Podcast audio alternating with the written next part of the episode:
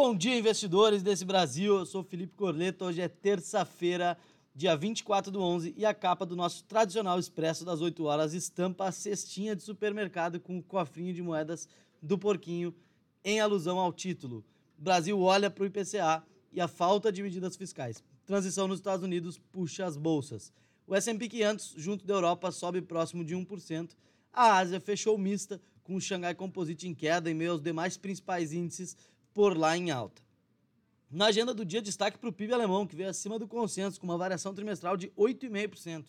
Por aqui, às 9 horas, o IPCA 15 promete agitar o mercado, já que as últimas medições do indicador vieram acima do consenso e o cenário fiscal, a taxa de juros baixa, pressionada pela alta nos juros futuros e ainda com Paulo Guedes prometendo e não entregando, entregando com o presidente Bolsonaro se, se esquivando da responsabilidade em negociar uma saída para a situação fiscal aliado à pandemia do coronavírus, acionam o medo pela inflação aqui no país.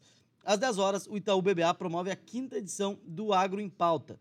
Às 10h30 é a vez do governo federal divulgar sua arrecadação mensal e o consenso da TC Mover é de 150,5 bilhões. Às 11 horas, a Receita promove coletiva sobre o dado.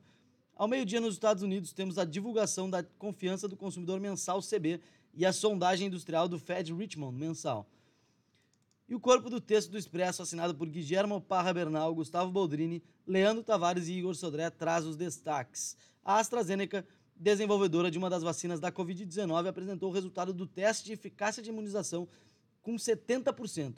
O número pode parecer desanimador em comparação com as outras já divulgadas, porém o custo da vacina e os baixos custos de manipulação e armazenamento são os pontos positivos. O sentimento do mercado parece impulsionado pelo início, pelo início formal da transição presidencial americana. A Reuters News divulgou pesquisa especulando a queda nos estoques de petróleo e indicando uma maior demanda pela commodity em 2021. A notícia do Wall Street Journal de que, de que a ex-presidente do Fed, Janet Yellen, poderia ser nomeada como secretária do Tesouro de Biden reduz ainda mais as incertezas e cria apetite a risco nos investidores. O Globo destaca que a vacina da AstraZeneca pode chegar ao Brasil em janeiro a Folha de São Paulo afirma que Boulos ganha terreno e diminui a vantagem de Covas nas pesquisas aqui na capital paulista. Paulo Guedes afirmou ontem que, do ponto de vista do governo, não haverá auxílio emergencial em 2021. Ele afirma que a pandemia está cedendo e a atividade econômica retomando. No campo corporativo, temos destaques em Anima Educação, que anunciou uma nova oferta de ações. A Rumo e a Deep World formaram um novo acordo para a construção de um novo terminal focado na exportação de grãos um grupo de fornecedores relevantes do Carrefour anunciou um manifesto de compromisso com a equidade racial. E o grupo anunciou a criação de um fundo de 25 milhões para o combate ao racismo estrutural no Brasil.